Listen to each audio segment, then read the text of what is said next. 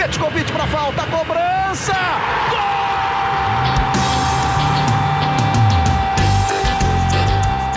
Está entrando no ar o podcast Sabe de quem? Do Flamengo! Do rubro-negro, da nação, é o GE Flamengo. Deixa os garotos brincar, deixa os garotos, deixa os garotos, deixa os garotos brincar,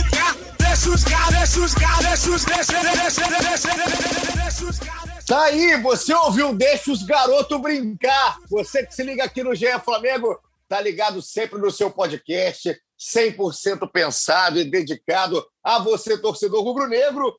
É o Flamengo, da garotada, com alguns jogadores que já são mais conhecidos da última temporada, que venceu o clássico, venceu o Botafogo por 2 a 0, dominou o Botafogo, foi realmente é um domínio completo do time do Mauricinho, com mais um bom jogo do Rodrigo Muniz, mais uma boa participação da garotada, e o Hugo Moura fechou aí o placar de 2 a 0 no Newton Santos, o Flamengo que começa bem, começa bem a temporada e vai se preparando, vai fazendo aí a cama para daqui a pouquinho chegar a galera que já está treinando. O time principal está treinando com o Rogério Nuninho, o time está começando a pegar o seu ritmo para daqui a pouco estar tá de volta ao campo. Enquanto não voltam, a galera vai aproveitando, hein? Os garotos estão aproveitando. Eu sou o Igor Rodrigues e vou aproveitar aqui para já chamar o meu trio de setoristas, que hoje está completo. É um episódio 125 completíssimo. Também vai ter a sua participação que está de casa, que está no trabalho, que está no trânsito, mandou mensagem lá através do Twitter, arroba Fla.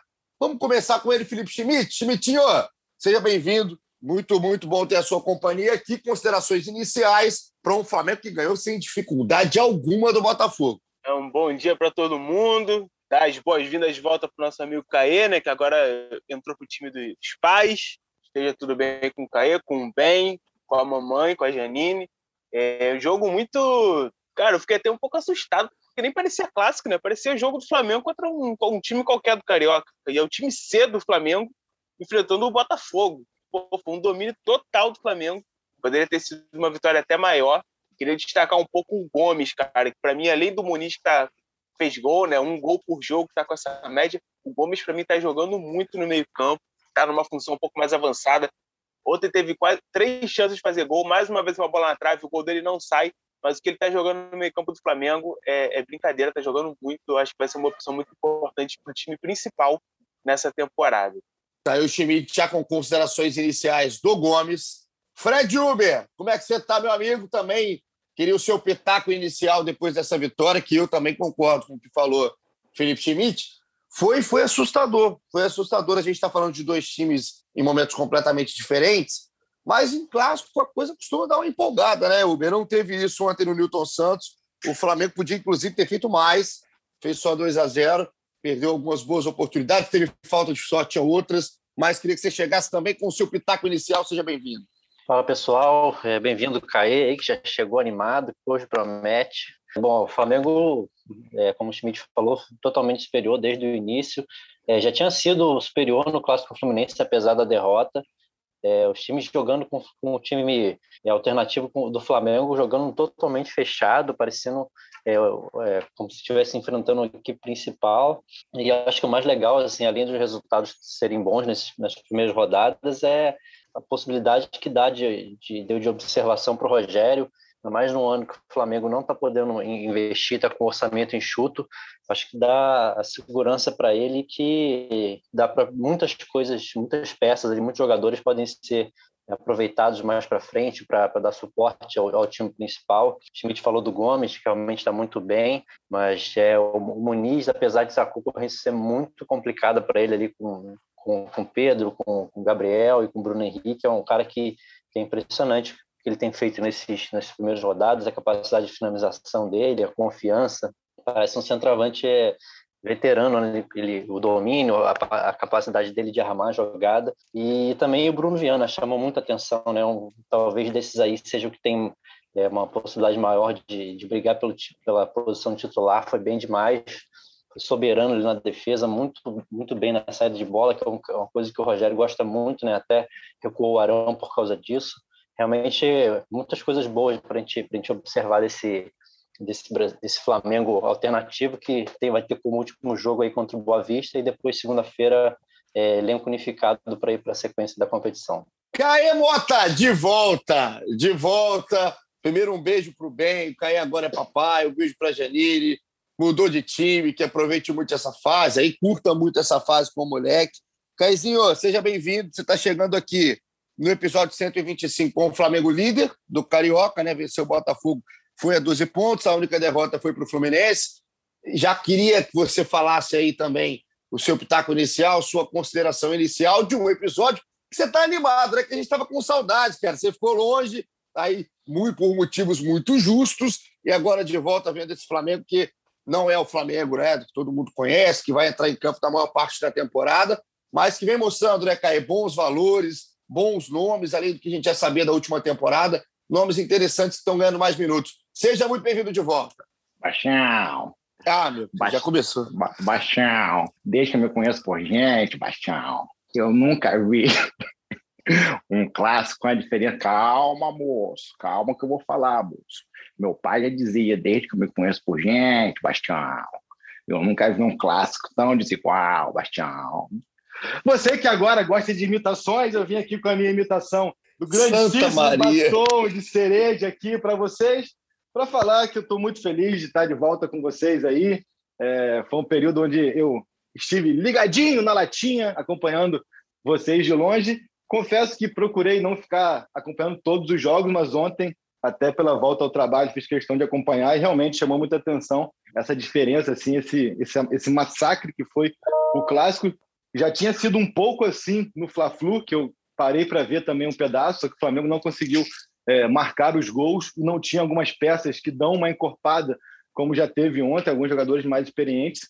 Eu acho muito legal a gente falar aqui, é, principalmente dos mais jovens, e eu, como bom é, bastião e corneteiro, eu vou assim, eu procuro dar o peso que deve ser dado a cada um. E eu acho que desses aí, é, realmente, o, o, o Mateuzinho, o Gomes e provavelmente o Hugo são os únicos que vão ter capacidade de entrar e, e ser serem úteis no time principal. Acho que o Muniz está é, tá cumprindo o papel dele, é, muito bom, mas não só pela concorrência, mas acho que ele é, é um, um, atacante que, que mesmo em condição né, que não tivesse o Gabi e não tivesse o Pedro, acho que ele é muito bom, mas ele ainda, pelo menos, não é a nível é, do que o Flamengo apresenta hoje é, como capacidade no cenário é, continental, nem só nacional. Mas a gente há de se falar que nesse período aí ele está mostrando muito, nem que seja para de repente criar um mercado interessante para ele. Né? Não, claro, não. E assim, vamos começar então, para você que está ligado aqui no ge.globo barra Flamengo, está ligado pelo Spotify ou em todo agregador que a gente coloca aqui nossa resenha. Começar, tu não vai é... elogiar minha, minha imitação do, do, do, do Ah, foi muito boa, foi muito boa. Eu estou aqui, eu tô aqui, né? Maravilhado o que está acontecendo Você com a. Achou que estava com o podcast direto da casa do BBB, hein? Claro, não, espetacular, espetacular, parabéns, viu? Você deve ter treinado muito a imitação dos Canfica Vermelho, né? Do, do, do, o, o trem tá feio, você deve ter imitado muito Calma, moço, calma, moço. Agora, para a gente falar aqui, é, o jogo em si não tem nem tanta coisa para falar de domínio, né? Porque o Flamengo é um time muito melhor que o Botafogo, mesmo sem as peças principais. Isso aí deixa muito claro a diferença dos dois momentos. O Flamengo é um time muito mais organizado. O Botafogo ontem mostrou que tem um caminho muito longo pela frente, aí com o Marcelo Chamusca. Vamos analisar um pouquinho é, esses jogadores que o Caê colocou aí no final, o Rodrigo Muniz. Ontem, Schmidt, é, uma coisa que me chamou a atenção, eu concordo em parte com o Caê, da questão do Rodrigo, por, pelos dois pontos, tá? Pelo ponto é, da, primeiro, da concorrência. Tem o Gabriel, tem o Bruno Henrique, o Pedro, que é o Pedro, é, foi reserva na última temporada. Então, é claro que o caminho para o Muniz, que ele vai percorrer, é maior do que para muita gente que está ganhando minutos também nesse início de temporada. Mas no processo de evolução do Muniz, Schmidt, individualmente olhando aqui o Muniz, eu estou vendo crescimento, eu estou vendo um crescimento até rápido, dele jogando como pivô. Ele ontem pegou o Marcelo Benevenuto, que pode não ser um zagueiro de poteado do futebol brasileiro, mas é um zagueiro que tem bagagem, é um zagueiro que já tem muito jogo no currículo, que entrou muito cedo também com o Botafogo. E eu, ontem ele fez o, o Marcelo Benevenuto, sofreu o jogo inteiro, ganhou no corpo, ganhou jogada daquela hora, inclusive do primeiro gol, é uma jogada em cima do Marcelo. Ele ganha várias jogadas assim em cima durante o jogo. Eu estou vendo o processo de evolução do Muniz. Não acho que seja ponto a gente falar assim, cara, vai ser importantíssimo na temporada. Mas é um cara que vem subindo degrau a degrau, que talvez coloque na cabeça do Rogério, coloque na cabeça da diretoria, dele ficar também no elenco, dele ser aí um cara para ficar no elenco, ganhar os seus minutos também, porque a gente sabe que a temporada do futebol brasileiro tem jogo pra caramba. Então, além do Gabriel, além do Bruno Henrique, além do Pedro, talvez seja interessante ganhar um, um tempo com o Rodrigo Muniz. Como é que você está vendo o Rodrigo Muniz jogo a jogo, olhando, claro, mais para esse jogo contra o Botafogo? Concordo com essa evolução. Ele faz uma jogada de pivô também, né? Que ele ajeita para o Gomes, que está também de primeira, foi, foi bem legal. Acho que ele evoluiu do ano passado, aquele empréstimo no Curitiba, apesar de ser um tempo curto. Acho que ajuda, né? Porque ele sai um pouco da zona de conforto, vai para outra cidade e tal. Acho que isso ajuda a amadurecer o jogador. Mas eu também acho difícil ele ter um espaço um pouco maior nesse elenco. Eu acho que talvez a maior contribuição do Muniz para o Flamengo seja ele ser vendido, cara. Ele apareceu em um gringo da vida aí feliz com ele, pagar aí uns 5 milhões de euros, vai dar uns quase né, 30 milhões de reais e ajudar o Flamengo nesse momento aí de, de aperto. De repente, a gente já viu tanto, tanto jogador é, até mais fraco que o, que o Muniz ser vendido para fora por causa de um estadual bom, de repente, talvez esse seja o melhor caminho para o Muniz. Porque realmente o elenco é muito forte, ele está evoluindo, ele é muito novo ainda, ele tem 19 anos, mas realmente a concorrência é muito forte. E como a diretoria do Flamengo está nessa política de fazer dinheiro, principalmente com os jogadores mais novos, de repente, lá para frente, a maior contribuição dele vai ser dar um dinheirinho para o Flamengo. Aí vou passar agora a bola para o Fred Uber. Fred, começando a colocar a galera, já que hoje tem muita mensagem para a gente ler, o pessoal estava com saudade, né? A gente não apareceu na segunda-feira, aparecendo agora depois do clássico. O Igor Ribeiro, um abraço para o Igor, que é o Igor com Y, mandou aqui, ó. Eu estou emocionado. É o Igor, isso. Eu estou emocionado. Ou, trouxe, ou trouxeram o Mari de volta. Que jogo fez o Bruno Viana, assim como o Igor? São várias as mensagens aqui sobre o Bruno Viana, cara que está começando a sua trajetória aí no Flamengo. E tem muita gente empolgada, inclusive o Ricardo Nespoli também, ó, Falando sério, Bruno Viana se consolidando como titular desse time e que grandes opções que temos. O elenco está cada vez mais forte. O que, que a gente pode falar do Bruno Viana, Fredão, sem ser aquela empolgada tradicional? Até onde vai o elogio sem ser a empolgada enquanto soltar os cachorros aqui no podcast? Tem o cachorro que já lá do vizinho, ele sabe a hora certa. Calma, cachorro. Né? Calma, o Bruno Viana tá empolgando até cachorro. Calma, moço. calma, baixinho. É, então, acho que pô, ele foi muito bem nesses dois jogos, é, principalmente nesse com o Botafogo. É impressionante a velocidade que ele tem para antecipação, né? Acho que ele, ele dominou o Babi, não, não viu a bola no clássico. E pô, eu acho que importante é ele, ele dar uma, uma, uma segurança, um cara experiente, já rodou a Europa, e essa velocidade dele eu acho que vai ser muito importante para acho que ele casaria bem ali com o Rodrigo Caio que são jogadores rápidos que têm boa saída de bola e ainda daria a possibilidade do Senna escolher se mantém o Arão na defesa ou se coloca ele volta ele para o meio de campo acho que ele foi uma uma boa está se mostrando aí apesar de ser um início ainda uma boa contratação acho que vai, vai, vai ser bom, vai ser bom o Flamengo, acho que ele tem, tem muito a, a contribuir ainda. Ô, Caê, até que ponto vai a empolgada, que até o cachorro aqui no nosso podcast está empolgado, e até que ponto vai qualidade, né? Eu acho que o Bruno, a tranquilidade que o Bruno mostrou, principalmente é a questão da, antecipa da antecipação e da tranquilidade, são pontos que me chamaram a atenção ontem, é, e vem chamando a atenção nesse início dele. Mas até que ponto é, é tem que ter aquela chamada calma, Caezinho? Então, eu até, por acaso, conversei sobre isso com, com um seguidor hoje no Instagram, que eu, eu fiz uma postagem ontem elogiando o Bruno, e aí o cara respondeu: ah, tem que ter calma, ainda é muito pouco tempo. Eu falei, cara, assim, se a gente for partir desse princípio, esse podcast aqui vai, vai ter que ficar em silêncio até a décima rodada do brasileiro. Que, assim, é, que tipo de recorte que a gente vai ter para poder ter uma opinião? Eu acho que a gente, nosso papel aqui é falar de acordo com o que a gente consegue ver, e são os jogos, e se por acaso daqui a dois, três, quatro jogos ele começar a falhar, também falaremos. Mas acho que esse recorte pequeno, sim, é um pequeno recorte, mas já mostra um zagueiro com características diferentes do que a gente vinha vendo, não só no Flamengo, mas no futebol brasileiro. Ele é um zagueiro que não tem o menor medo de tentar antecipar, que não é simples, porque o cara, quando ele vai tentar antecipar, se ele errar o tempo de bola ou se ele tomar o tranco, ele desguarnece todo o setor, ele não tem temor disso, ele é muito confiante nisso. E o que mais me chamou a atenção ontem, é, queria até trazer para vocês o debate, é a forma como ele joga, literalmente de cabeça em pé. A gente fala muito do tal do cabeça em pé, mas é, é, muitas vezes é muito mais uma força de expressão. Mas se você olhar para o Bruno Viana, pelo menos na partida de ontem, que foi a que, eu, a que eu pude acompanhar e observar, ele realmente é muito esguio e joga, joga com a cabeça em pé. Eu até conversando com o Léo Moura ontem, Léo Moura que participou até da negociação dele com o Flamengo e tal, e eu estava falando que eu tinha gostado muito tudo mais. Eu falei com ele que teve um lance no primeiro tempo ainda, não sei se vocês vão lembrar, que me chamou muito a atenção, foi um lance bobo de troca de passes assim, e a bola chega para ele e ele tá com a bola dominada no pé, buscando quem ele vai dar o passe. Aí um atacante do Botafogo vai, vai dar o bote, ele dá o laço no cara, ele dá o corte no cara, sem, sem olhar nem para o cara nem para a bola. Ele dá o corte para dentro assim, e aí ele Sim. meio que dá uma, fati uma fatiada no chão, acho que para o Gomes. assim. Então, é um cara que quando tem a bola no pé, ele está sempre observando o jogo para buscar esse passe. Uma coisa que me chamou muito a atenção: muito passe longo, rasante, rasteiro, não é muito aquele passe longo balão, até depois no Twitter disseram que alguns lançamentos longos ele errou, falou: ah, não pode ser o novo Rafael Vaz e tal. É, confesso que não prestei muita atenção nisso, mas me chamou muita atenção esse passe rasante no chão.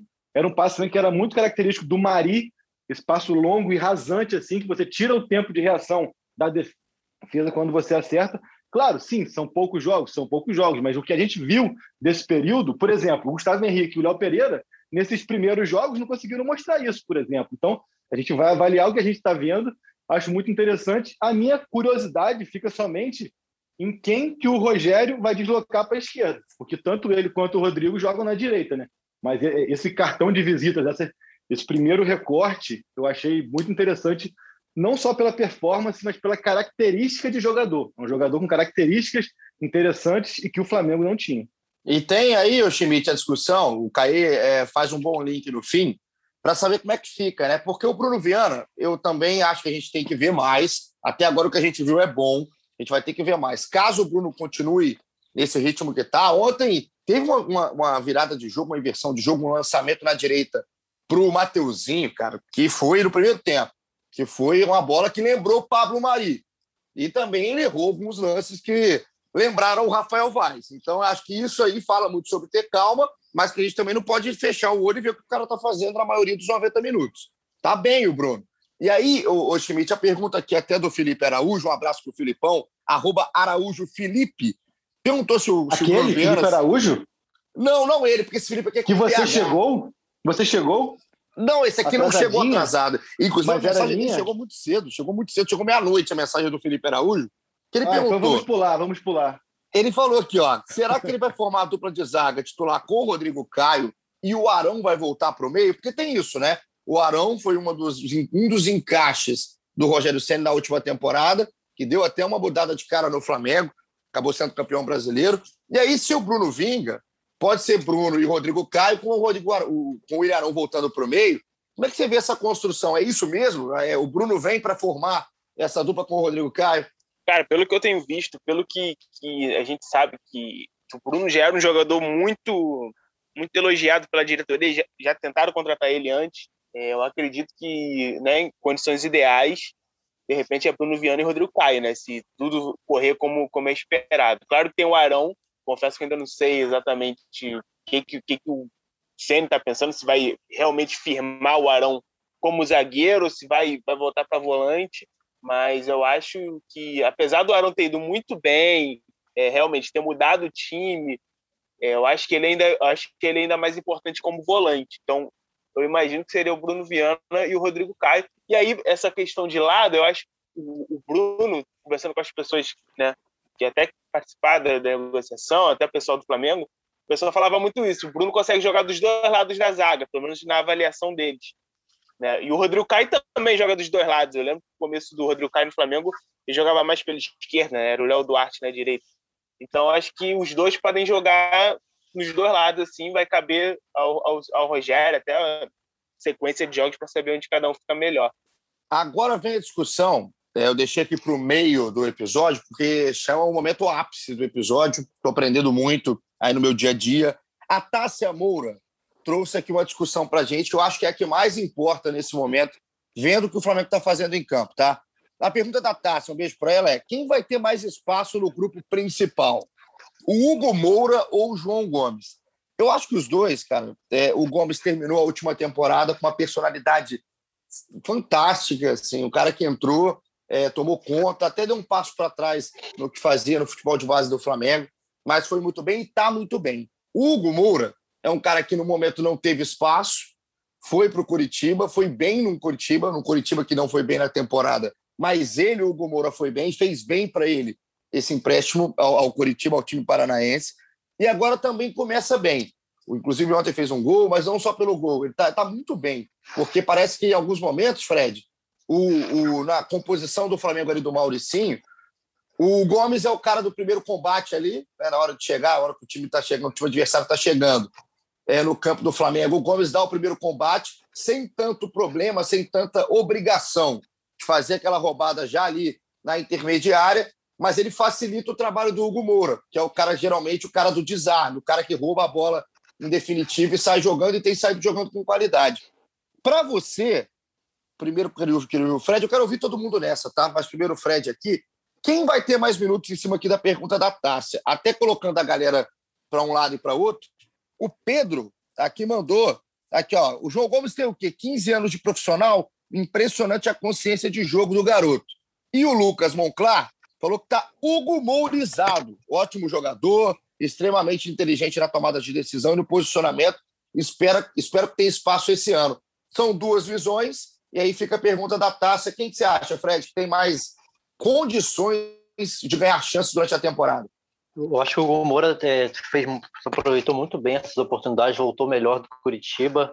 É, ele atua em uma posição que é carente no elenco, né, de, de primeiro volante, mas acho que quem tem mais possibilidade de ser é, é, aproveitado mais tempo, mais minutos, é o, acho que o Gomes, pela, pela versatilidade, que também é capaz de fazer esse primeiro volante, apesar de não, não ser tão posicional quanto o Hugo Moura, até o, o Maurício falou disso né, na coletiva de ontem. É, e acho que pela característica dele, assim, é, ele tem feito até um, papel parecido com o que o Diego faz no time principal, de avançar também para fazer pressão na saída. Por isso, até pela versatilidade, pela categoria, também pela qualidade técnica, essa capacidade de chegar na frente, finalizar, eu acho que o, João, o Gomes vai ter vai ter mais, talvez mais minutos do que o Hugo, mas que eu acho que também vai ser tá, tá, num, tá bem cotado com o Rogério ali para ser de repente é, o, primeiro o primeiro reserva ali quando, quando precisar de um primeiro volante. Caio Mota. Cara, eu acho que assim, por características de elenco, o Hugo acaba se tornando uma peça mais imediata. Assim. Eu acho que assim, é, partindo do princípio onde que o Hugo vai ser o reserva imediato do, do Arão, que é, é a lógica, tanto pelo que ele tem entregado, quanto pelo que o elenco não tem à disposição, é, eu, eu, não vou dizer em, em minutagem, até é, concordo com o Fred que, de, que o, o, João ele, ele dá mais é, opções de mudar jogos, assim, então acaba que como dentro de um jogo ele pode exercer várias funções, ele acaba sendo, saindo do banco, uma peça que tende a ser mais utilizada. Agora, eu acho que, que pensando como posicionamento no elenco, se a gente for colocar ele time reserva e time titular, eu acho que o Hugo Moura já surge como reserva imediato do Arão. O Gomes acaba que ele, entre aspas, disputa a posição ali de reserva do Gerson, que eu acho que vai acabar passando a ser o Diego, então acho que ele vai disputar um pouco com o Diego isso e, e, e muda muito característica, porque ele tem muito mais força física, juventude, é, é, fôlego que o Diego, então isso vai ser interessante. E é uma disputa que vai ficar ainda mais complicada, mas do ponto positivo para o Rogério e para o Flamengo, quando o Thiago voltar, né? Porque se você pensar que você vai ter é, Arão e Hugo como pr primeiro volante, você vai ter ali Gerson e Diego como segundo volante, e Gomes e Thiago Maia que fazem primeiro, segundo e até terceiro, se for o caso. Eu acho que em alguns momentos assim, é, o Flamengo ganha a possibilidade de o Ribeiro, que oscilou muito no fim do ano e tudo mais, ou até o próprio Arrascaeta, mas acho que o Arrascaeta joga numa linha do campo mais avançada. Mas se ele quiser botar um time com, com três volantes ou três meio-campistas que têm poder de marcação, é, o, tanto o Diego, quanto o Thiago, quanto o Gomes, tem essa possibilidade de jogar, por exemplo, é, Arão Gerson e Diego, Arão, Gerson Gomes, Arão, Gerson Maia. E o time continua com pegada e com muita qualidade. Então, assim, em resumo, eu acho que o Hugo Moura vai ser reserva imediato do Arão, mas acho que o João Gomes tem mais possibilidade de entrar em decorrer de partidas e o Flamengo acaba tendo um meio-campo com muita opção muito boa.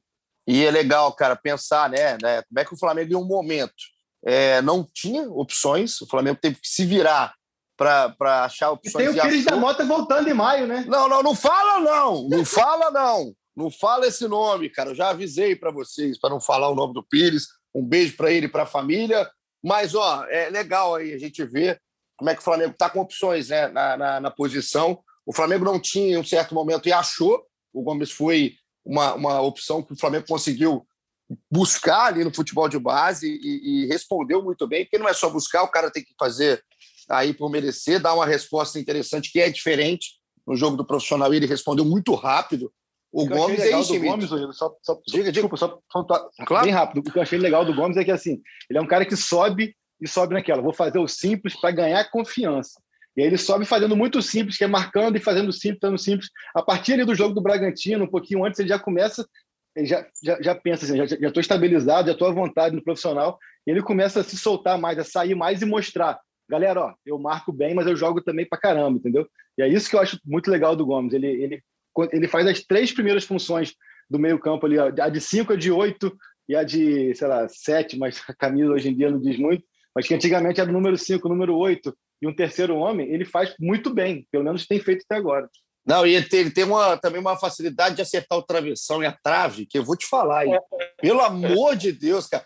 Se fosse aquela época de desafio do travessão, ele, ele ia ganhar todas. O moleque tem, tem que começar a guardar também. Vamos dar um pouquinho de sorte aí para o Gomes, porque joga muito, Schmidt. Quem? Gomes ou, ou Hugo Moura? Cara, é, hoje eu vejo o Hugo Moura como né, no, o reserva do Arão e o Gomes como reserva do Gerson, ainda tendo Thiago Maia, Diego, próprio PP, né? PP também tá. Ah, não, peraí. Vamos acalmar. A gente esqueceu, a gente esqueceu do PP, pode crer. É, é. tem muita opção mesmo. Mas, cara, eu tô, eu tô muito impressionado com o Gomes, já falei no começo do episódio. Cara, eu acho que é um menino que tá indo muito bem. Tem essa, essa questão de jogar em diversas posições. Eu lembro quando ele começou, acho que foi o primeiro, segundo jogo dele no profissional, eu comentei com, com um cara da base falando assim, pô, ele me lembra o Jonathan, assim, no, até um pouco fisicamente, na época eu achei ele parecido com o Jonathan. Para mim foi um, um, teve uma fase no Flamengo espetacular, acho que o Caio chegou até pegar essa época. Sim, é, jogava é, demais jogava muito, assim, passada larga e tal. Me lembrou um pouco. Aí, e o cara falou assim pra mim, cara, ele é muito melhor que o Jonathan. Eu falei, ah, o cara tá vendendo o peixe dele, né? Da base tá falando, tá elogiando o moleque da base. Mas, assim, a cada partida do Gomes, eu, eu tô vendo que tem muito sentido. Eu acho que ele tem muito a oferecer nesse elenco, questão de, de versatilidade. Eu acho que ele vai ter mais, mais minutos, realmente, como o Caí disse, por causa disso.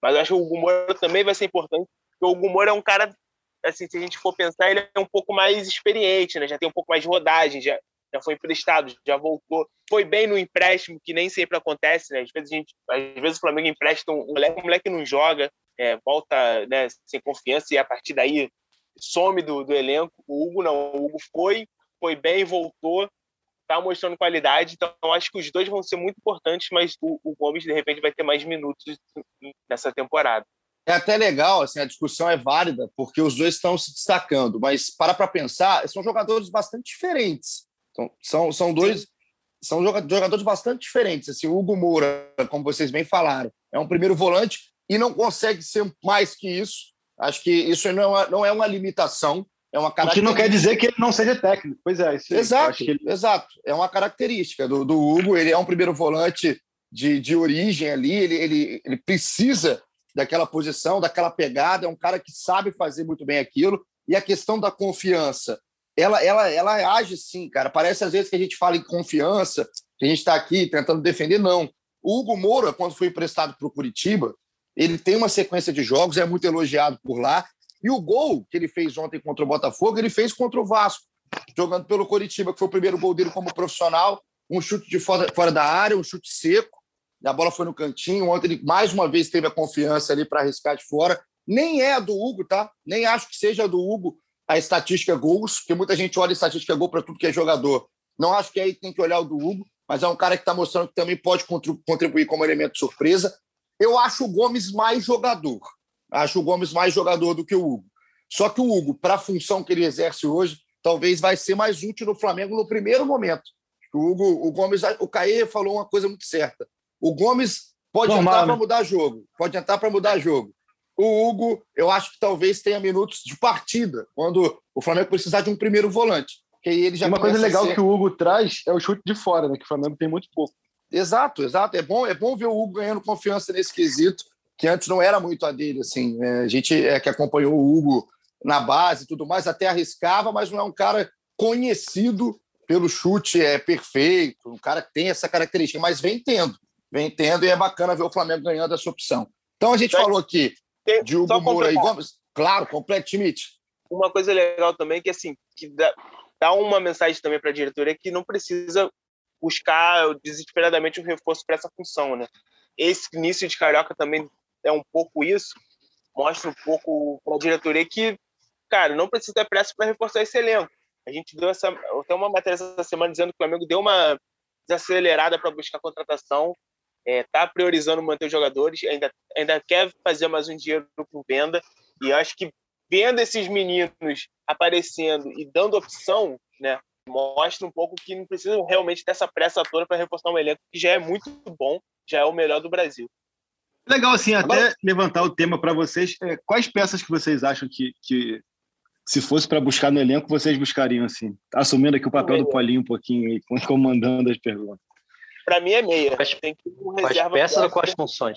Composição de elenco, assim. Eu, eu por exemplo, eu, eu, acho que o Flamengo precisa de um goleiro para longo prazo, um goleiro de meia idade, porque o Diego Alves é a última, última temporada, e o Hugo não só ainda não me passa a confiança necessária, como é difícil é, imaginar que ele vai ter uma vida longa por conta do mercado que ele tem. Então, acho que um goleiro ali de uns 25, 26 anos, que vai ter uma longevidade, eu acho interessante o movimento igual o Palmeiras fez com o Everton lá atrás, é, e acho importante ter opções ao Bruno Henrique e ao a, a, a meia armador.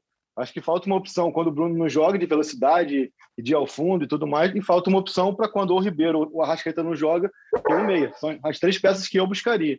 É, eu e assim, enquanto, na base tem muito volante, né, tá, tá mostrando, meio campista, armador, não, não tem muito, né? O Max eu acho que é muito cru ainda. O Yuri também teve alguns problemas físicos, ainda não conseguiu se firmar. Não vejo ninguém na base que possa vir ser reserva imediato do, do Everton, do Arrascaeta. Acho que para mim essa é a posição para mim mais mais carente hoje no elenco. Posso falar uma, uma que eu acho, Fred? É, para mim é meia, tá? Para mim esse meia de característica não só armador, mas também que possa jogar do lado, possa fazer um pouco mais de chegada. E eu esperava o Lázaro, tá? Eu esperava Lázaro. o Lázaro. Talvez não seja o cara, seja o construtor de jogada, como a gente pensa na cabeça na hora no Arrascaeta, pensa aqui no Everton Ribeiro, mas ele é um cara que podia muito bem fazer um papel que o Renier fez quando subiu. E o Lázaro, é, é ele está ficando para trás nesses minutos, né, nessas oportunidades nesse início de temporada. Eu esperava que até pela escassez que o Flamengo tem na função, é, o Max não é o jogador ainda pronto, está longe de estar pronto. Fez aquele golaço já pelo Carioca, que foi bacana para caramba pela história que tem o moleque, e ele vai crescer, acho que tem que crescer muito, mas não consegue ainda é, pegar um rojão de profissional quando o negócio for a vera mesmo, quando a temporada estiver rolando. Então eu esperava mais do Lázaro. Eu não sei nem, eu não sei nem o que, que é o que está acontecendo, a explicação. Viu o Lázaro quando ele jogou um pouco mais centralizado ali, na função que a gente está falando. Ele jogou melhor, mais encaixado. Acho que ali ele, ele rende mais do que preso na ponta. Mas se Mas fosse. procurar pouco, né, Paulinho? É, cara, é, ele não, acho que não é a dele, né, Caí? Assim, ser esse, é. esse maestro. Ele não, ele não é o cara que é o maestro, mas é um cara que eu acho que tem tanta qualidade técnica que, se aproveitado, se bem aproveitado, ele pode até vir a ser um construtor também de chegar, o cara que pisa na área, que tem aquele faro de gol. Queria ver mais do Lázaro, Fred. Não sei o que você acha também, já aproveitando para você falar qual posição que você acha carente. Pois é, eu acho que, como foi falou o goleiro, acho que é importante. O lateral, acho que mais pela lateral direita, né? Acho mais pela possibilidade do Isla ficar muitos jogos fora, né? Eu acho que o Mateuzinho supre bem ali, eu acho que nem precisaria do Rafinha, no caso, se não tivesse essa, essa, essa possibilidade grande de, do Isla ficar muito tempo fora. Mas acho que também um, jogador de, de criatividade meio campo, mais características de armação, seria importante também. Mas se for, uma, se for também um, um jogador que vai agregar, né? Porque contratar um jogador que é, para ser mais um também, acho que vale mais vale mais a pena apostar num, num jogador esse da base que postaram tanto aí. É uma pena que o Lázaro, a gente logo lembra dos últimos primeiros episódios que a gente falava dos nossos é, jogadores que a gente tinha mais curiosidade de ver, a gente falava sempre o Lázaro, o Lázaro. Realmente ele, ele foi um dos que menos, talvez tenha sido que menos aproveitou esses, esses, esses primeiros jogos do Carioca aí. acho que falta isso nele também, definir uma posição, é jogador que tem informação ainda que podia ser observado em mais funções, até para ele mesmo se descobrir em campo. Vou aproveitar para mandar uns abraços aqui. Eu, quero, eu queria entrar no assunto. A gente não vai falar do Michael, não? Então, então, é, cara, é agora. É que eu vou fazer a transição. Eu, vou fazer eu queria falar um pouco depois que... sobre, sobre base ainda. Me fala quando puder falar. Tá, tá. Deixa eu só mandar os abraços, porque senão eu vou esquecer. Tem muita gente pedindo abraço aqui, pessoal que está com saudade do podcast. Aqui tá uma bacana, ó. O Fabrício Ribeiro, um abraço para ele e para o pessoal da LJ Assessoria e Planejamento, lá em São Luís do Maranhão, eternizada por Galvão Bueno. Tem o Davi, tem o Daniel, Rafael, Juliano, JJ, a rapaziada inteira. Eles colocam o podcast, toda vez que sai o episódio, no sistema de som lá do escritório, fica todo mundo escutando. É um bando de canalha, né? Nesse período aí ninguém trabalha. Então, um abraço para vocês, rapaziada, e para todo mundo de São Luís do Maranhão, que está sempre aqui ligado com a gente. Aproveitar para mandar mais abraços aqui o Júlio Otoé, para o Lucas, para o Vladimir Serrano, rapaziada, o Flá Pesadão, Fábio de Mello, Canário do Mengão, Henrique Revoredo, Thiago Santos, Daiane Ribeiro, Keila, Gabriel Trade, Moacir Moreira, Guilhermão, Simaton, Juan Octa, enfim, tem muita gente mandando mensagem, todo mundo aqui já representado na discussão do jogo. Perguntaram sobre Gomes, perguntaram sobre o Gumura, Rodrigo Muniz, Mateuzinho, enfim, tá todo mundo aí já representado. Vamos fazer agora os dois últimos comentários sobre o jogo, ou sobre a base, ou sobre os caras que estão jogando. Primeiro, vamos falar do Michael rapidinho. Rapidinho mesmo. Assim, o, o, o Schmidt, você que está mais, mais aí quieto nesse momento. O Michael, menino, eu vou falar uma coisa assim. O Michael, ele, ele, é, ele foi muito esforçado ontem é, contra o Botafogo alguns momentos, o Michael, é, eu falei, cara, o Michael vai, vai, vai guinar um pouquinho, porque ele se livrou da bola rápido, ele deu uma finalização que o Douglas Bosch, que inclusive se não fosse o Douglas Bosch, goleiro do Botafogo ontem, era uma saraivada do Flamengo no Newton Santos. Em alguns momentos eu falei assim, cara, o Michael é, não, não, tá, não tá aquele jogador que geralmente irrita um pouco mais o torcedor. Mas aí em outros momentos volta a ser um Michael muito desconexo do jogo, né? E aí a gente fala, cara, será que o Michael vai continuar tendo seus minutos, sendo aproveitado? Qual que é o balanço do Michael nesse momento? Pô, cara, acho que você vai até me tirar do próximo episódio do podcast, mas eu acho que ele tá melhorando, cara. Eu acho que ontem ele já foi um pouquinho melhor do que Eu achei, cara. Eu achei que foi melhor também. Ele foi um pouquinho melhor do que no outro jogo. Ele tá evoluindo. Assim, eu acho que o que o planejamento para ele, que era justamente esse, da sequência, da confiança, né, botar ele para jogar, tipo, pelo menos por esse lado tá funcionando. Ele tá jogando, ele tá melhorando. Ah, claro, tá longe ainda de ser o que, o que a gente esperava dele, né? Quando foi contratado e tal, toda aquela expectativa que tinha. Mas ele tem melhorando, então ele tá melhorando. Então, assim, pro que se, se propôs a ele, né, de jogar, ganhar, ganhar confiança, ganhar sequência, esse carioca tá funcionando, mas apesar disso, eu ainda acho que vai mostrando que ele ainda tá muito aquém né, do nível exigido do elenco. Mas ele tá fazendo dele, cara. Tá ali melhorando, tá dando trabalhinho, bota, né? É porque, cara, assim, o Fred, ele, o Michael tem uma coisa, cara, que é a falta de sorte também, né? Assim, a melhora tá sendo é, muito, muito lenta até. Eu acho que tá melhorando também, tá? Porque era difícil também a gente falar que estava piorando, que aí a gente podia já né, né, mandar um fax, que não, né, não era tão. Era, tava, tinha um momento tão absurdo que não dava para piorar. Mas, assim, ontem tem um lance que é, que é, que é inacreditável no segundo tempo, que o René parte da esquerda e vai tentar dar um passo para o Michael, que está correndo né, a 318 por hora. A bola isso, bate, bate na perna dele, cara, sobe, é quase um passo de calcanhar que o René não deixa a bola sair. assim, ele, ele, tem falta de sorte em alguns anos também. E tem outros, cara, que eu vou defender o Michael também. Já que ele não tem tamanho, eu vou defender aqui o Michael. Tem hora também que o Michael pega na ponta esquerda ali, dá o passe para o meio, e aí ele, ele já dá o passe correndo, porque velocidade ele tem. E aí ninguém também confia mais, né? Ninguém dá aquela bola enfiada para o Michael, e por várias vezes ele faz o chamado facão, né? ele entra ali por trás do zagueiro, do lateral, e ninguém acredita. Então, é muito lenta também a evolução do Michael, e eu não sei até que ponto, qual o laço disso, quanto que ele ainda tem a evoluir. Ou seja, o que a gente está vendo, talvez seja a evolução máxima do Michael, Fred. Pois é, eu consegui ver evolução nesse, nesse jogo contra o Botafogo. Nos outros, eu sinceramente não consegui ver muito, não. Acho que o principal foi ele é, arriscar muito menos. Ele, ele não precisa arriscar todos os lances que ele pega a bola no pé, ele não precisa dar uma pedalada, não precisa fazer uma coisa diferente. Acho que às vezes fazer o simples é, ainda mais quando o cara está numa fase ruim, é importante também arriscar só quando tiver é, uma boa espaço para correr, né? Que quem tá, não está bem, é, é importante isso para ganhar confiança aos poucos.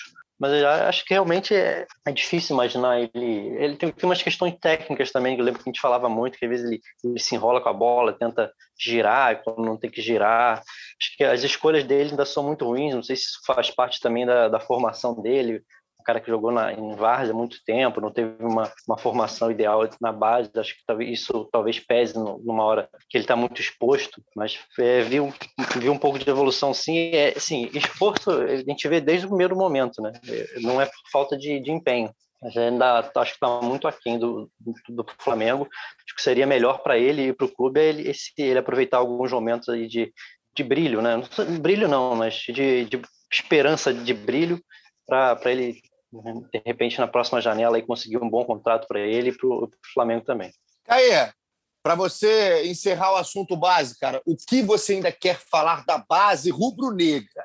Sim, porque eu acho legal a gente pontuar que o Flamengo, historicamente, até pela questão lá da, do famoso quadro do Júnior com a geração 90 e craque o Flamengo faz em casa e tudo mais, é, tem muito essa ansiedade e essa confiança na base. Assim. E por muitos anos isso se transformou em frustração pesada, porque houve gerações como a geração do Adriano, do Matheus, enfim, é, três títulos quase da Copinha ali, onde muita expectativa foi, foi criada. Quase nenhum deles vingou, então acho que é, historicamente há uma expectativa muito grande. E agora, quando o Flamengo não precisa tanto que a base resolva, é, acaba que cria-se muita expectativa também e a frustração, ao meu ver, não é tão grande, porque o atleta não é tão aproveitado, não é tão pressionado, só que há casos ali, e a gente que convive o dia a dia do clube, entende que há muitos casos que de fora para dentro há uma expectativa muito grande e de dentro para fora há uma avaliação de que realmente o jogador é um jogador ok, mas que não vai dar jogador nível de Flamengo. Por que, que eu falo isso? Porque nas minhas férias, na minha licença, eu acompanho muito a, a, o clamor por conta do Natan.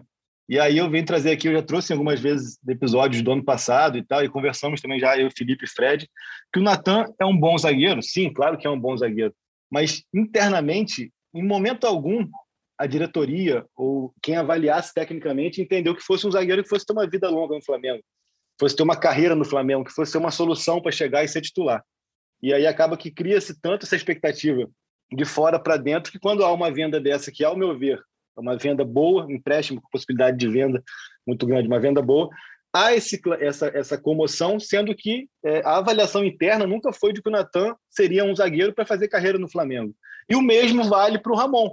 Ramon também é um cara que gera muita comoção, gera muita expectativa, fala-se muito nele, até por conta da pinimba que tem, sim, com o René, e chegou ao ponto onde agora o Ramon não entregou tudo o que se esperava, porque esperava-se muito mais do que ele talvez possa entregar, ao ponto de ontem o René ser um dos mais elogiados em rede social e tudo mais. É tudo é a questão do contraste, né? Você espera muito de um garoto, a culpa não é do garoto, é, é um bom, é um bom jogador, tem potencial para virar profissional, mas não vai ser essa solução dos problemas, como muitas vezes a torcida acha que vai ser. E aí, quando ele não entrega tudo, que ele nunca entregou, mas você na sua cabeça imaginou que ele fosse entregar, você fica frustrado e começa a criticar o garoto, entendeu? Então, assim, é, a gente falou aqui do Hugo, que eu acho que sim, tem potencial para fazer carreira até pela posição no Flamengo. O Gomes, que aí para mim é o melhor desses todos, tecnicamente, de maturidade e tudo mais. Mateuzinho, que a gente pode falar daqui a pouco, só que eu vim aqui falar basicamente dos exemplos de Natan e Ramon, que no ano passado provavelmente foram os mais é, endeusados pela torcida, muito pela pinimba com Gustavo Henrique Léo Pereira e com René, e agora há um choque de realidade que na, eles não têm a menor culpa. Eles estão entregando o que eles sempre entregaram desde a base. São bons jogadores, mas não são os novos ícones da posição, como a torcida muitas vezes achou. Então, eu queria pontuar Mas, isso. Caê, po- posso fazer um contraponto aqui, cara? Até, é, primeiro que eu concordo contigo da venda, tá? Do Natan. É, a venda é muito boa. É só a gente parar para pensar. É um zagueiro que jogou pouco, tem um recorde profissional e tem uma venda que pode chegar aí, se ele fizer 20 jogos no Bragantino, a 27 milhões. O Flamengo depois tem uma porcentagem ali em cima, enfim. A venda é muito boa. Agora, a, a questão que me, que me chama a atenção não é a informação que você traz, assim, é do Flamengo não acreditar que o Natan vá fazer carreira no clube. Não acho que o Natan seja um Juan. Também não acredito. Pelo menos ele não mostrou isso no início. Mostrou ser um bom zagueiro que tem, teria muito espaço para ser lapidado. A questão é que a cultura do futebol brasileiro faz o, um time como o Flamengo, que é um time que hoje está bem, está estabilizado, procurar reforços ao invés de olhar para o Natan. Então, o Flamengo, quando traz o Léo Pereira, quando traz o Gustavo Henrique, o Flamengo passa uma mensagem. O Flamengo prefere apostar em jogadores que vêm de fora, que também não são nada assim de tão espetacular. O Gustavo nunca tinha mostrado nada tão espetacular, nem o Léo. Eram zagueiros bons, deram, entregaram muito menos do que se esperava. Então, a cultura do futebol também faz com que a gente olhe o Natan e fala assim, cara, esse cara não vai ter vida longa. Por que não? Por que, que o Natan não podia ter vida longa no Flamengo? Por que, que não, não esperar do moleque da base que tem potencial? Por que não esperar ele ser lapidado do que trazer um jogador também que não é nenhum supra-sumo, que não é, não é nenhum espetáculo? Então, é, eu acho que, além de tudo, além de existir uma parte de empolgação do torcedor, existe também uma cultura do futebol que ela, ela tende sempre, futebol brasileiro, tá? Que ela tende sempre a olhar por reforços e não para a base. Quando olha para a eu base, passo- é só para o espetacular. É só para o espetacular. Que aí, quando é o espetacular, é fácil olhar. Que aí o Flamengo vai olhar Mas o Gomes não é claro. espetacular. E aí? O Gomes não é O espetacular. Mas não. assim, o Flamengo, é- mas você. Não é o Tá, novo, tudo o bem. novo Iniesta e tá, jogando. Eu acho que assim, Mas você, eu- não, mas eu- o Natan também eu jogou. Você, você duvida da venda do ficar- Gomes? Eu não duvido da venda do Gomes. eu vou ficar com a impressão sempre, é, por mais que eu tenha a minha opinião, de que profissionais que viram 3, 4, 5 anos de base têm mais conhecimento do potencial do cara do que eu que vi 3, 4 jogos no profissional. Você De concorda? acuerdo, de acordo. De acordo. E assim, o, Então, Natan, o caso do e Natan assim, e do Gomes são muito vamos- parecidos, tá? Os dois na base vamos não levar- eram jogadores, não eram jogadores Vamos- falados, não. Vamos levar o caso aqui, é, enfim, é um comparativo, mas é, ao caso René e Ramon. Será que o Ramon, ao longo da carreira dele, vai ter algum ano onde ele vai ser eleito o melhor da posição no Brasil?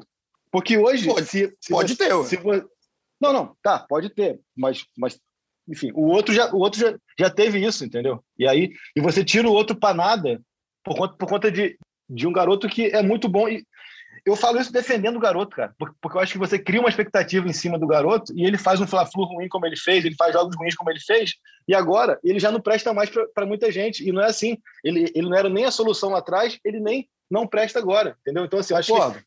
querem queimar etapas e isso atrapalha muito mais o garoto. Eu, não estou falando que o, que o Natan não vai dar jogador, eu estou falando que a percepção interna é essa, e a percepção, quando você super estima, quando você cria uma expectativa muito grande, o Natan mesmo na retinha final ali de, como titular, já estava falhando e estava sendo, e, e sendo criticado. Peraí, cara.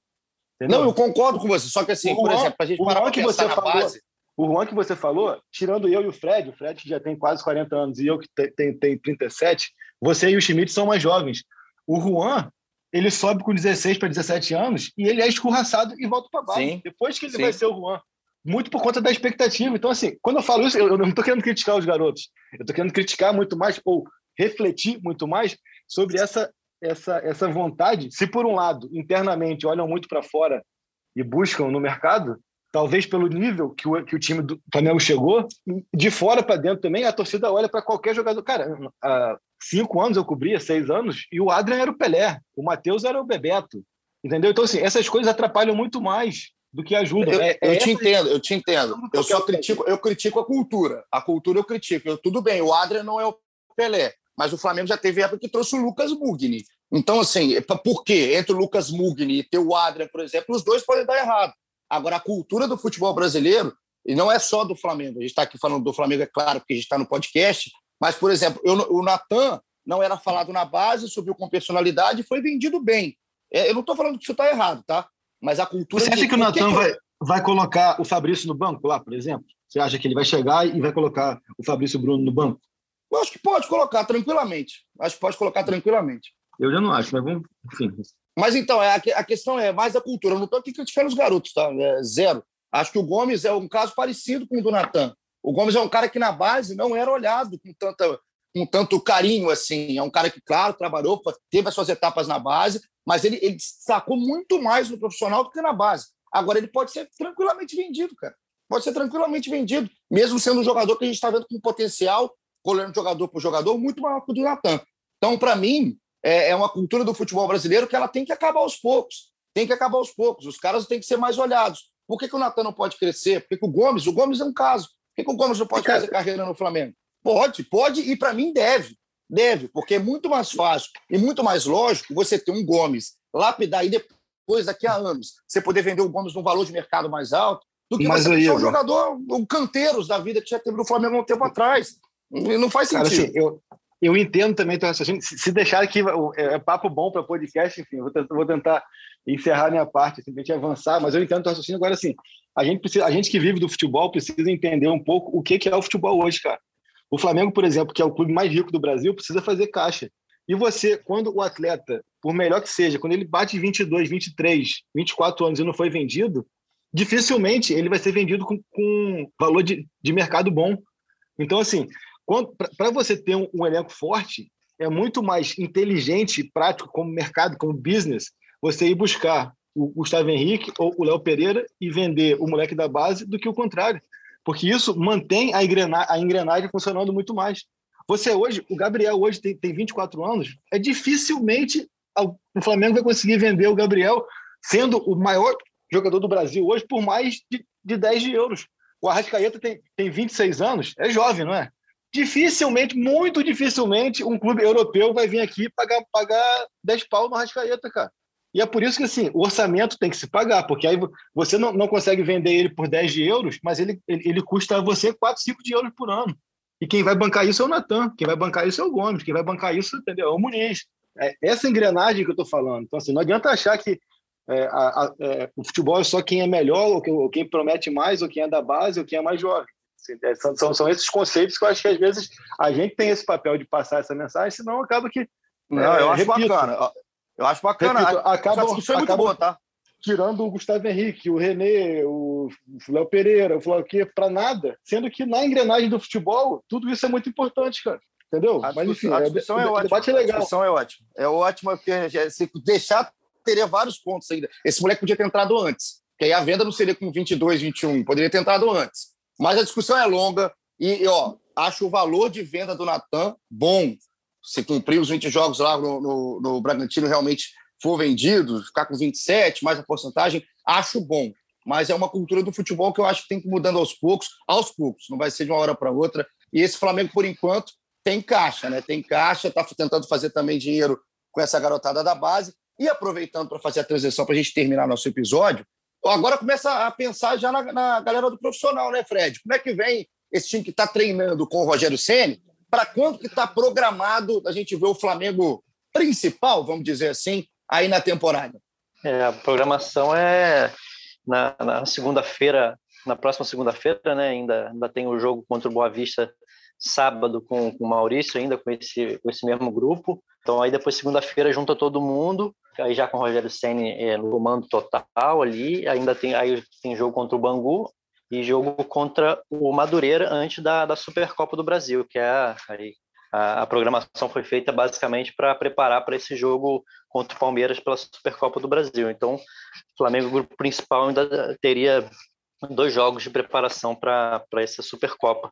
Aí vamos ver como é que vai estar a situação dos jogadores como o Rodrigo Caio, né, que ainda não está 100%, mas acho que depois de segunda-feira já dá essa encorpada boa aí para a sequência da temporada. Schmidt, a gente está vivendo, né, infelizmente, um período horrível, trágico aí da pandemia, o pior de todos desde o ano passado, né? Mais de um ano que a gente está vivendo isso, esse é o mais crítico. O Rio de Janeiro não Inclusive, é diferente. Inclusive o Deni foi, foi vacinado ontem, primeiro do Eu Flamengo vi. ser vacinado. Eu vi sua postagem, eu fiquei uma felicidade, cara, quando vi essa postagem. Quem conhece aí o Flamengo, Dani, quanto tempo tem de casa, tomou a primeira dose. E a gente torce para que essa dose chegue cada vez para mais gente. É, o momento é, é, muito ruim, é muito, muito delicado. Então, a gente faz sempre aquele reforço para quem pode, né? quem tem a, a possibilidade para se cuidar, para ficar em casa o máximo de tempo possível, para só sair quem realmente tem que trabalhar, é, que precisa sair de casa. E aí a gente entra aqui no Rio de Janeiro, como é, todo o Brasil, o Rio está numa situação muito crítica, e a partir de sexta-feira, né, Schmidt, o, aqui está tudo fechado, um decreto de lockdown durante 10 dias. Queria ver como que fica o Carioca, como fica o futebol. Assim, não estou nem entrando aqui no mérito do, do que tá, qual que é a mensagem que o futebol está passando, não, tá? A mensagem que o futebol está passando. Na, eu tenho a minha opinião, é, acho que você tem a sua, o Caí tem a dele, o Fred, cada um que está escutando. Eu não vou nem entrar nesse mérito, porque senão a gente ia ficar aqui mais meia hora falando sobre isso. Mas como que fica a situação do Campeonato Estadual do Rio de Janeiro? É, eles vão, os jogos vão continuar, mas fora da, do município do Rio, né? Por exemplo, no sábado o Flamengo joga lá em Saquarema contra o Boa Vista. E aí o jogo seguinte, que o Flamengo vai, vai ter o mando de campo, que é contra o Bangu, o Flamengo vai mandar em volta redonda. Já decidiram que vão mandar em volta redonda o jogo. Vai ser o primeiro jogo aí do time principal. O Flamengo Clube vai fechar. Ontem teve um comunicado, vai fechar a sede lá da Gávea, né? Durante todo esse período. Os treinos no Ninho do Urubu vão continuar, só para quem atletas acima de 16 anos. Então, no Ninho do Urubu, do Urubu, e acho que na Gávea também, a Gávea também continua os treinos de alto rendimento, né? Apesar desse lockdown, o Flamengo vai continuar treinando, mas o clube mesmo está fechado esses dias aí e o, e o, Flamengo vai jogar fora da cidade do Rio, vai jogar Volta Redonda, Taquarema, vai ficar nisso. Lembrando que o decreto, né, o lockdown é para o município do Rio de Janeiro, para a cidade do Rio de Janeiro e para a cidade de Niterói. Então, o estado em si, como disse o Schmidt, Volta Redonda, que inclusive recebeu jogos do Campeonato Paulista, Saquarema e, e outros ainda aí não, não decretaram lockdown, cada prefeitura está fazendo a sua, do seu modo. Aqui no Brasil a coisa é feita desse jeito, então. E lembrar também, que... Igor. Diga lá. Não, lembrar também que, que é, a gente aproveita aqui, é, informativo também, né? Que o nome Campeonato Carioca é uma licença poética, galera. O campeonato, entre aspas, é, ou melhor, literal é Campeonato Fluminense, é estado do Rio Sim. de Janeiro, né? Que a gente viu algumas pessoas ironizando assim, Campeonato Carioca em Volta Redonda. Ué, Volta Redonda é estado do Rio de Janeiro, né? campeonato estadual. Volta Redonda, Campos, Teresópolis, Nilópolis. Então, assim, só para pontuar não é também, é assim, não, que eu concorde, não, não, que eu concorde é, que tem que ser aqui, ali ou cá, não. Só que eu acho que às vezes as pessoas, para criticar, falam geograficamente situações que são complicadas. Juiz de Fora ainda não. não, não eu tenho é. certeza que quando, quando o Igor Rodrigues for prefeito, vai pedir uma integração. já que. A cidade é mais, é mais carioca. A cidade mais carioca do, do Brasil que não está no Rio de Janeiro. Somos mineiros, somos mineiros, Juiz de Fora, e é mais fácil eu tumbar em Juiz de Fora do que o seu prefeito, tá? Sinceramente. Então, ó, para a gente terminar aqui, quero considerações finais. Eu vou deixar o Caê por último, porque o Caê prometeu, né, foi ao Twitter prometer que cantaria, e a gente deixou para o final por causa do efeito João Kleber, que é o efeito da audiência. Para, para, para, para, para, Isso, para segurar a audiência. Então, ó, começando com você, Fred Uber, primeiro, obrigado pela companhia, a gente chegando ao fim do nosso episódio 125. Uma rodada rapidinha aqui de, de sim ou não. Hum. Concordam com, hum. a, com, a, com a decisão da CBF de só ter, ter uma troca de técnico por, por time? Não, Pode não, aí vocês. Não. não. Já, já, falaram não? Rápido? Não. Também falei não. Quer fazer mais, Caio? Vai. Adorei. Pode não, fazer mais. Eu, eu, não, acho interessante. Eu não tenho opinião formada, não. Fico com deixa no ar. Eu acho interessante. Ah, você, não quer, ah, você, não quer, fazer nenhuma pergunta mais, não? Eu estava adorando esse, esse, esse tópico. Pensei que ia ser um monte. É, uma rodada não, não, era, era, era, só sobre esse tema, pô. Ah, então, bom, para o próximo episódio eu vou preparar cinco perguntas de sim ou não que vocês vão responder, tá? Adorei vai, brincar de sim ou não aqui no episódio. Ô, Fred, agora sim, considerações finais, obrigado pela companhia.